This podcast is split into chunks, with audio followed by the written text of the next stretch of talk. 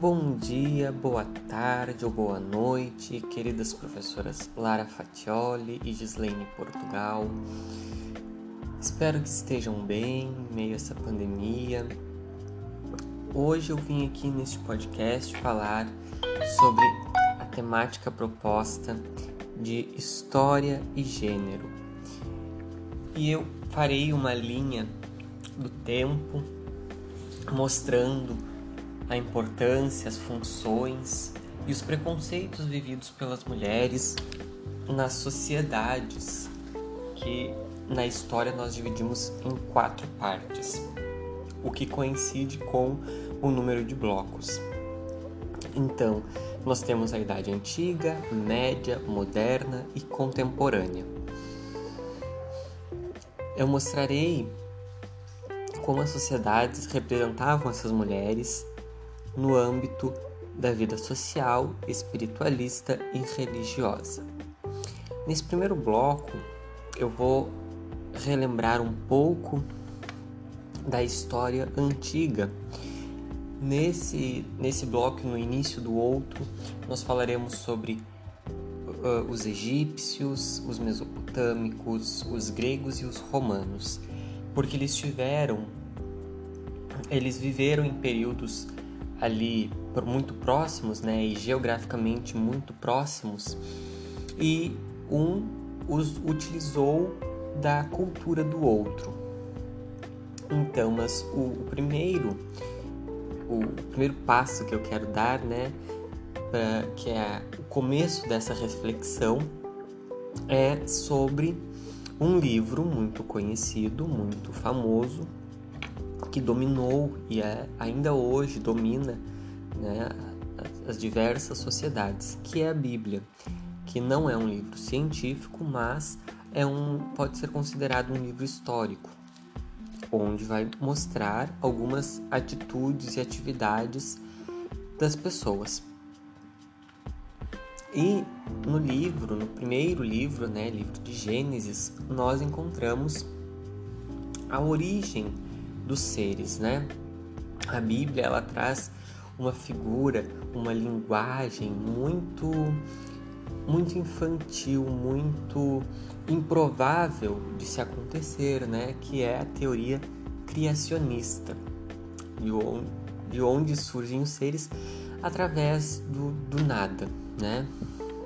Então lá nós temos a narrativa em que Deus cria o céu e a terra como se tudo fosse num passe de mágica e ele vai criar os primeiros seres humanos, né? Ele vai criar primeiro o homem e depois o segundo sexo, desde Simoninha, que é a mulher com o nome de Eva, né?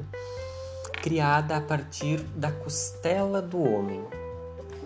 Então, uh, nós temos duas grandes problemáticas no livro, nessa questão né, do livro do Gênesis, que é a mulher enquanto sai de dentro do homem, o que contraria totalmente a biologia, né? Como bem sabemos, são os homens que saem de dentro das mulheres através de uma forma, né, de bebê, de criança, e não o oposto. E a segunda problemática encontra-se no capítulo terceiro né, onde fala sobre a dominação do homem. Na, na referida passagem, lemos o seguinte: Javé Deus disse então para a mulher: Vou fazê-la sofrer muito em sua gravidez. Entre dores, você dará à luz seus filhos. A paixão vai arrastar você para o marido, e ele a dominará.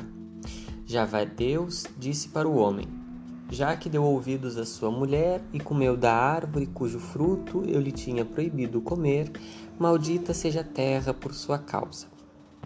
Pois bem, vemos nesta passagem né, que a mulher ela recebe uma punição totalmente injusta, né? Os dois recebem punições, mas a mulher ela é injustiçada porque para ela cabe somente o direito de ficar silenciosa, né, enquanto o homem a domina em todos os aspectos, né? E isso é é muito marcante nas sociedades monoteístas, né, onde geralmente o patriarcado ele é superior, né, até nas narrativas nós vamos ver ao longo do, do livro, né, que muitas mulheres serão massacradas, serão torturadas, serão exploradas e isso é tido como normal, né? E aqui eu levanto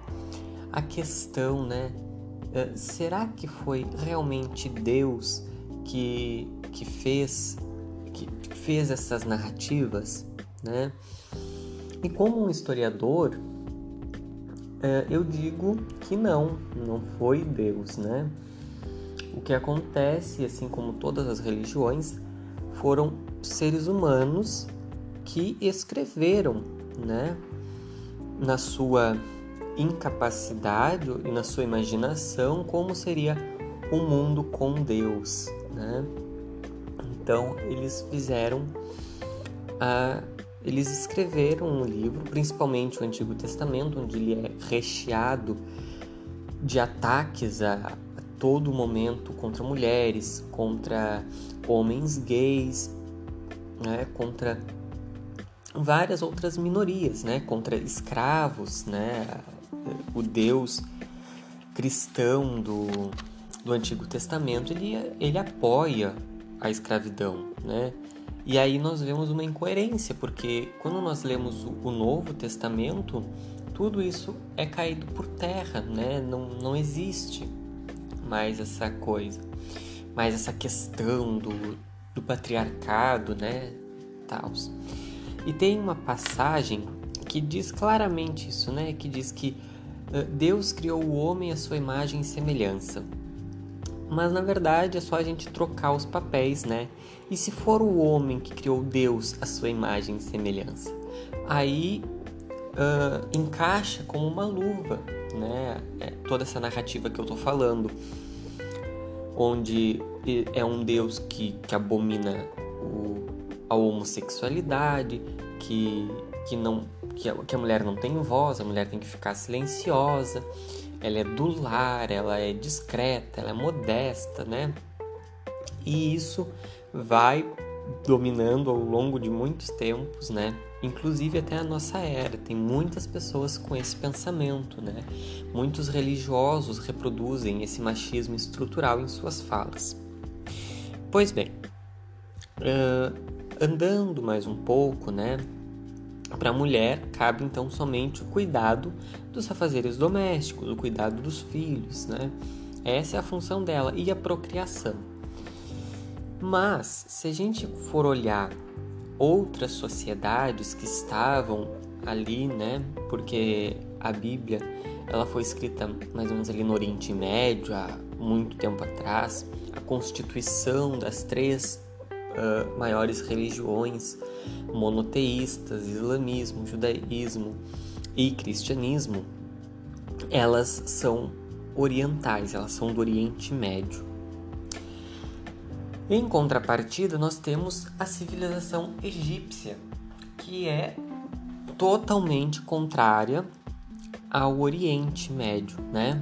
Ele vai a, a sociedade egípcia vai dar total liberdade para as mulheres. Então elas poderiam ser agricultoras, artesãs, médicas e até mesmo rainha. Elas administravam as suas casas e suas propriedades agrícolas. Elas não dependiam de marido, né? Elas não dependiam de um homem. Elas poderiam ter o seu pedacinho de terra e ter a sua sua vida agrícola normal, né? Elas poderiam, elas escolhiam se casar em comum consciência com seus esposos uh, e elas poderiam se, se divorciar sem serem julgadas como impuras, né? ao contrário de outras sociedades. Elas também eram sacerdotisas e podiam administrar alguns rituais. Na religião, como bem sabemos, os egípcios eram politeístas, ou seja, acreditavam em vários deuses. E uh, nós vamos ter os deuses homens e deusas mulheres, né? E as mais comuns, as mais conhecidas, é Isis, Maat e Bastet, aqui para dar uma contextualizada, né? Na vida política, as mulheres poderiam ser rainhas quando não possuíam herdeiros e eram a esposa do faraó, ou quando possuíam sangue real, sendo filhas de faraós e únicas a assumirem o trono. A primeira faraó, a primeira rainha, foi Neitotep, da primeira dinastia. Quando o marido dela, o faraó Nermer, morreu, ela governou durante 20 anos o Egito Antigo. Outra rainha que se destacou foi Nefertiti, outra rainha também bem conhecida, esposa de Amenófis, que governou durante o século XIV da 18ª dinastia. E ainda temos uma outra personagem muito famosa, muito conhecida, até pelo, pela, pelos filmes hollywoodianos, né, que é Cleópatra VII, que mesmo de linhagem grega assumiu e praticava muitos costumes egípcios. Porém, devido à ascensão e à expansão do cristianismo no Egito, o reinado das mulheres começou a vir a declínio. É, com a, e um ponto muito crucial que fez com que esse declínio houvesse foi com a morte da grande filósofa, cientista e dirigente da academia, a academia onde academia estudantil, né? Poderíamos dizer uma universidade nos, nos dias de hoje, mas naquela época, né? Onde só haviam homens que que essa grande mulher é Hipátia de Alexandria. Ela foi brutalmente espancada morta à, à praça pública, né, na rua mesmo, por uma legião de religiosos fanáticos, pondo assim o fim de um legado de sabedoria construído por mulheres.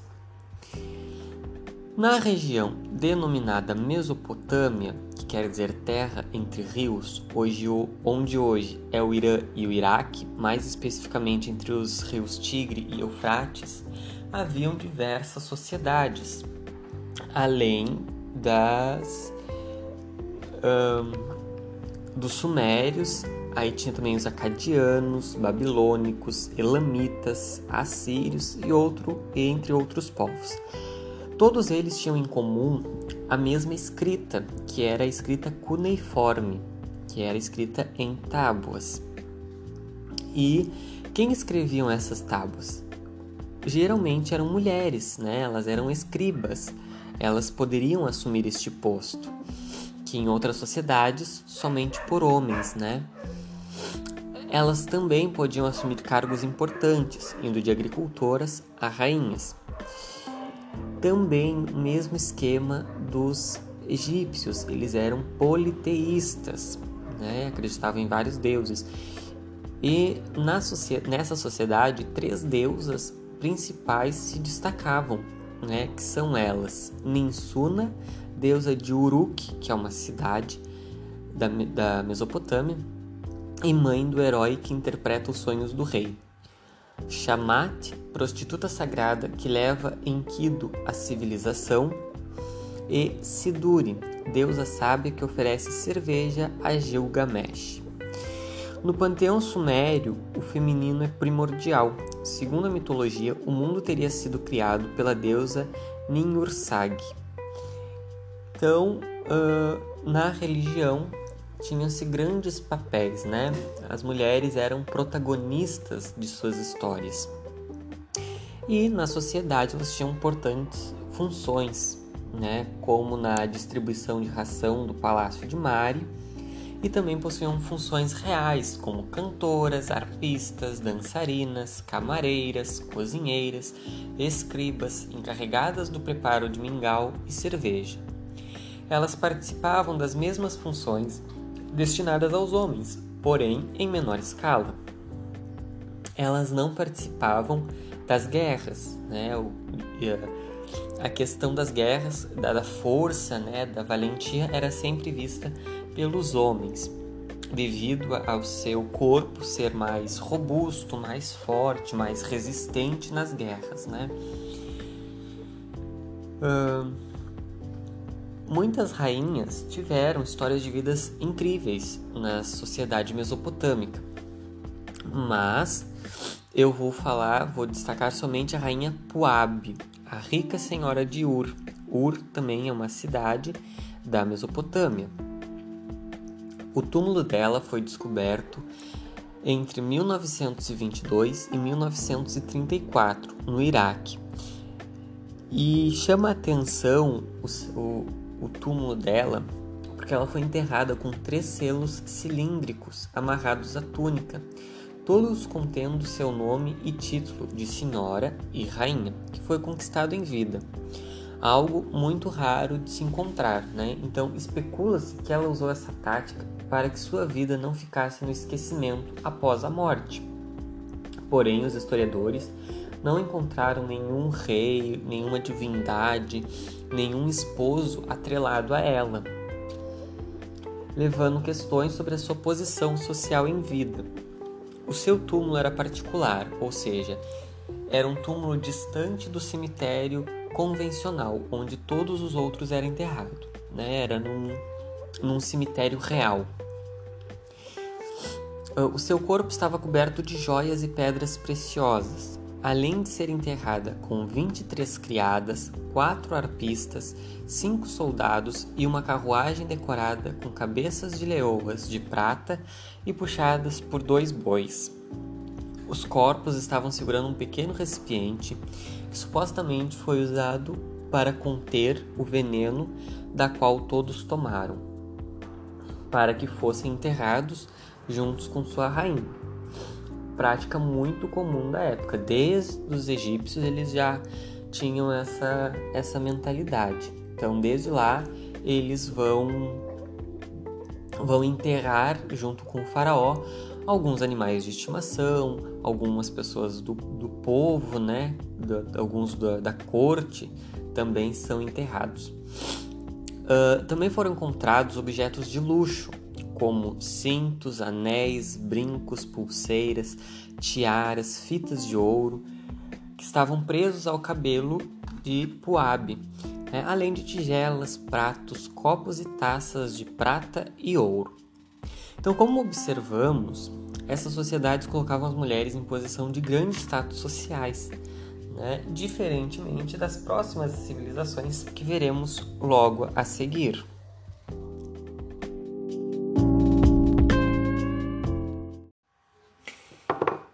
Pois bem, no segundo bloco nós temos como tema né, o silêncio e a modéstia como virtude.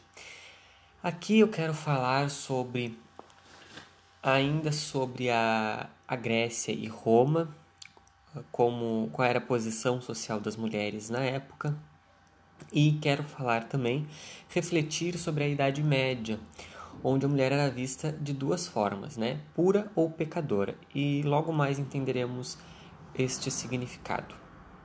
Uh, tendo como base o vídeo da Silvia Federici, que mostra a relação das mulheres com a caça às bruxas, movimento que surgiu na Idade Média e ela segue na Idade Moderna. Né? Então, o, o vídeo da Silvia ele vai ter muito mais influência na Idade Moderna do que para a Idade Medieval, tá? Então, falarei também sobre a caça às bruxas, mas uh, não, não o que a Silvia Federici ela mostra, tá? Porque isso é na, no próximo bloco. Então, como uh, Roma e Grécia estavam muito perto e uma sociedade, né, acabou pegando cultura uma da outra, né? A gente até fica meio atenuado quando vai estudar, porque principalmente as divindades, né? São duas divindades, uma para cada sociedade, a gente fica meio perdido, né?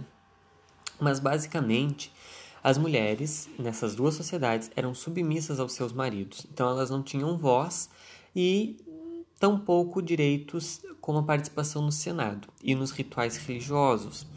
Isso era só para os homens.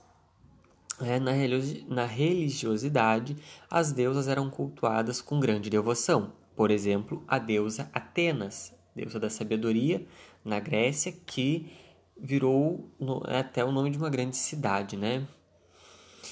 Então, com isso a gente consegue perceber que as mulheres só eram vistas uh, na, nas imagens das deusas, caso contrário, elas não eram ouvidas, né?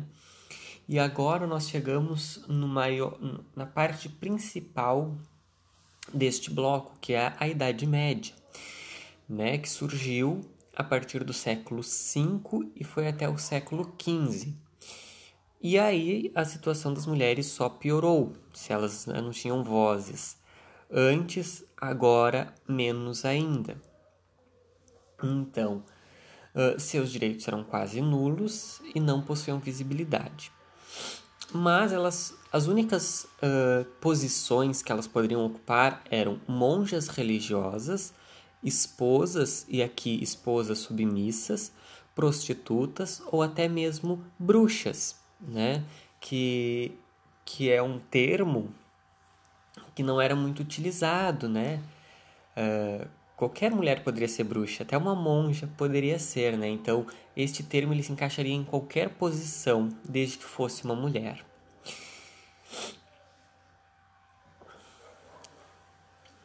Então, uh, nas, na, nessa sociedade, as representações artísticas elas foram muito marcantes. Nós vamos ter dois, dois tipos, né? Onde representavam as mulheres. As mulheres puras eram uh, com vestimentas que cobriam até o pescoço e cobriam seus braços, suas pernas, é, cobriam sua cabeça. Então, quanto menos partes do corpo estivessem expostas, uh, mais pura era a mulher. Então ela tinha mais virtudes, né? E elas eram retratadas como belas. A gente sabe que a Idade Média as pessoas não tinham higiene, então a aparência ela não era muito bela, né?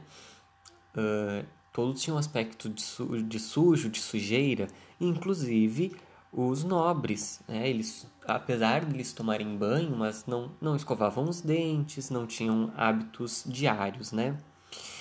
E por outro lado, se as mulheres eram retratadas como puras, assim como a Virgem Maria, né, que é o, o grande estouro da Idade Média, é o culto a Maria, que é a mãe de Jesus. Por outro lado, nós vamos ter as bruxas, que eram retratadas como velhas feias e nuas, símbolo de impureza e aberração. E aqui a primeira personagem que eu quero destacar é a monja Hildegarda de Bingen, nascida em 1908 e morreu em 1179. Ela foi a primeira compositora de ópera do mundo além de escrever livros sobre medicina, filosofia e teologia. Desde cedo, sempre foi uma criança piedosa para os padrões da época. Com oito anos de idade, ingressou no mosteiro. Isso era uma prática muito comum na época, né? Crianças uh, irem ou para seminários ou para mosteiros. E aos 38 anos, ela foi eleita abadesa da ordem. Contudo, ela teve que lutar, entre aspas, né, politicamente com o bispo para ter autorização de construir um mosteiro próprio para as mulheres, visto que viviam no mesmo mosteiro que os freis. Então ela conseguiu essa essa casa, né? Ela mesma arquitetou, então foi todo o trabalho dela. E a sua fama e popularidade se espalhou de forma grandiosa, que centenas de milhares de pessoas iam para ouvi-la e receber seus conhecimentos. Em seus livros de medicina, ela defende o hábito da higiene, uma vida emocionalmente equilibrada e oração. Também descreveu uma série de chás, infusões e ungüentos, detalhando a finalidade de cada um, além de deter um grande conhecimento em botânica e descreveu espécies de peixes, répteis e mamíferos. Hildegarda fez grandes prodígios enquanto mulher e feminista, palavra atualmente para designar mulheres que lutam por justiça social e trabalhista. Então, naquela época, ela, ela lutava pelos direitos feministas, né, pelos direitos das mulheres, sem terem esse conceito de feminismo.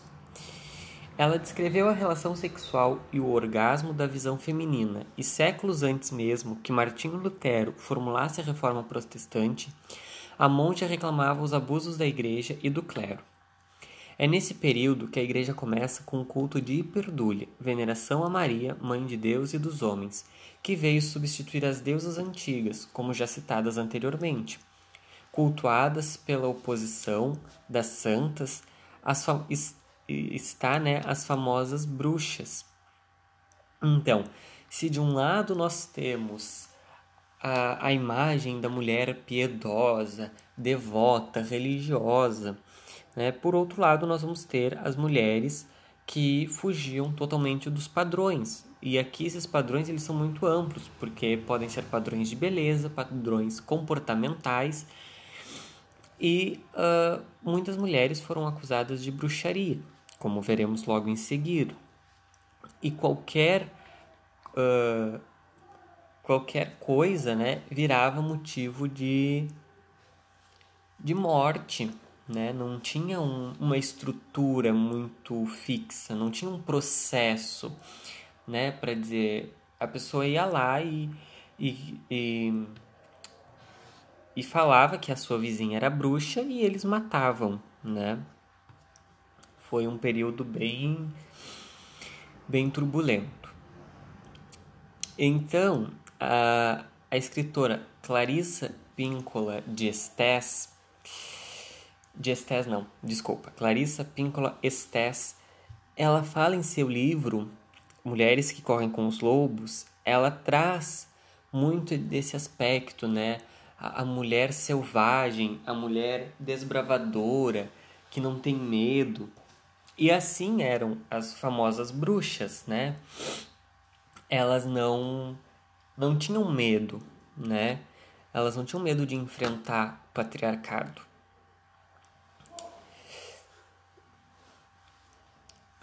Então, durante a Idade Média na Europa, mais especificamente no ano de 1487, era publicado o livro Maleus Maleficarum, o Martelo das Feiticeiras, um tratado completo que descrevia como deveriam ser os julgamentos e métodos de tortura para extrair confissões das vítimas acusadas de bruxaria. Seu escritor foi um sacerdote católico chamado Henrik Kramer, que foi autorizado pelo Papa Inocêncio VIII a usar esse tratado através da bula Summis Desiderantes Affectibus, que lhe deu jurisdição para atuar na Alemanha. As mulheres mais perseguidas durante a Inquisição Espanhola eram mulheres de meia idade, idosas e moradoras de rua. As acusações poderiam vir de qualquer pessoa e não havia um protocolo de interrogação das vítimas. Além da tortura, com isso, mulher, milhares de mulheres foram interrogadas, inocentadas, mas a maioria foi torturada e, e morta, ou por enforcamento, afogamento ou morte na fogueira, o que era mais comum. Então, estima-se que 40, 50 milhões de mulheres foram mortas na Europa, acusadas de bruxaria. Ainda hoje, mulheres são vistas como bruxas por não seguirem os padrões sociais. Claro que há condenações, claro que há condenações de morte, mas outros motivos surgem, como veremos mais adiante. Bom, chegamos então ao nosso terceiro bloco, falando sobre feminismo e capitalismo. Novamente, com os avanços sociais, as mulheres continuaram sofrendo repressões, agora com o assombroso capitalismo, que faz com que as mulheres tenham que vender seus corpos por não serem aceitas no mercado de trabalho. E com isso, o feminismo é fundamental, pois denuncia essa violência sofrida por mulheres pobres e que muitas vezes dependem de seus maridos para sobreviverem. Muitas vezes, seus cônjuges são seus agressores, o feminismo também denuncia comunidades espalhadas pelo mundo que expulsam mulheres de suas comunidades por serem consideradas bruxas. Outras ainda são mortas, enterradas vivas ou queimadas. Esse é um dos exemplos que a Silvia Federici ela vai trazer no seu livro.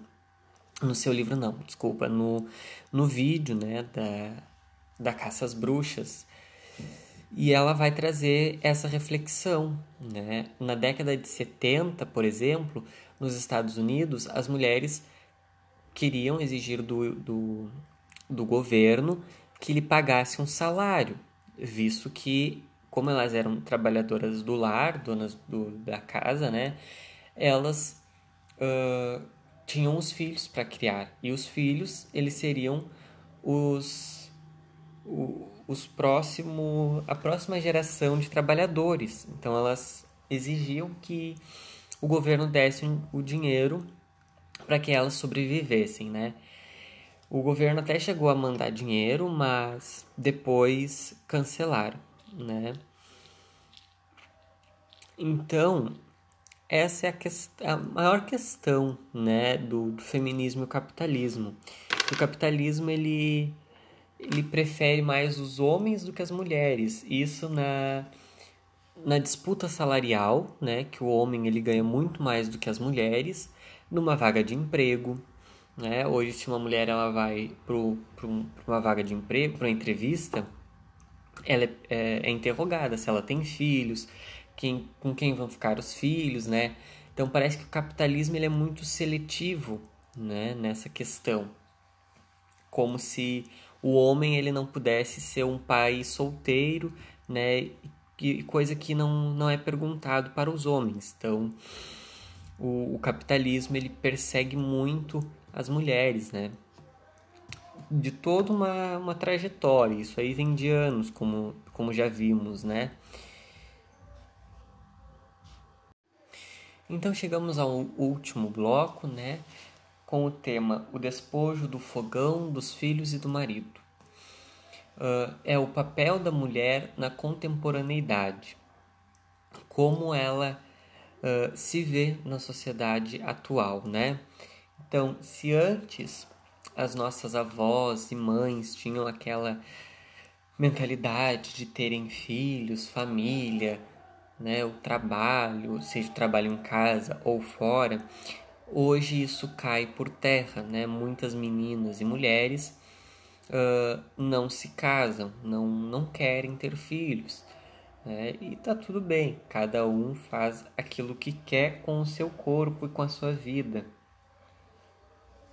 Uh, mas claro que essa possibilidade, né, ela é muito é, minoritária ainda. São poucas as mulheres que possuem essa opção de terem uh, de, de morarem sozinha, terem seus empregos, né, escolherem ou não terem marido e filhos. E entre muitas outras questões, né, ainda existe uh, a, a deturpação dos corpos, né? Por exemplo, na Somália, as meninas quando nascem, né, como uma um preceito religioso, elas têm o clitóris arrancado, né, mutilado. Então elas sofrem essa mutilação desde pequeno. Então isso não é liberdade, né? Então a, a, a liberdade da mulher, né, o despojo, ela vem não vem para todas, né? Mas muitas mulheres estão uh, lutando para que este quadro se uh, se contorne, né? Que não haja mais isso. Então, eu quis trazer nessa nessa exposição, né? A luta de gênero que há anos vem tentando ser conquistada pelas mulheres, a liberdade que algum dia, creio eu, as mulheres terão e não serão vistas como inferior ou como um objeto sexual, sem olhar a importância do seu prazer. Então, com isso, né, eu quero dizer que que a mulher ela tem que ser ouvida, ela precisa ser ouvida, né? Tem muita coisa que, que precisa ser falado, que precisa ser resolvido. E a nossa sociedade como um todo, ela está avançando de uma forma positiva, né, em comparação com outras sociedades. Uh, e é com imensa alegria e agradecimento que dedico esta bela obra às mulheres da minha vida, à minha mãe, minhas avós, minhas tias e a todas as professoras que passaram pela minha vida Mulheres guerreiras que me ensinaram e ensinam a não desistir dos meus objetivos. Então, uh, eu espero que eu tenha conseguido fazer um belo trabalho, de ter mostrado, de ter conquistado o objetivo que era mostrar o, papel social e a, e a importância das mulheres nessas sociedades, travando uma linha temporal. Está bem? Então, muito obrigado por ter me escutado até aqui e até uma próxima.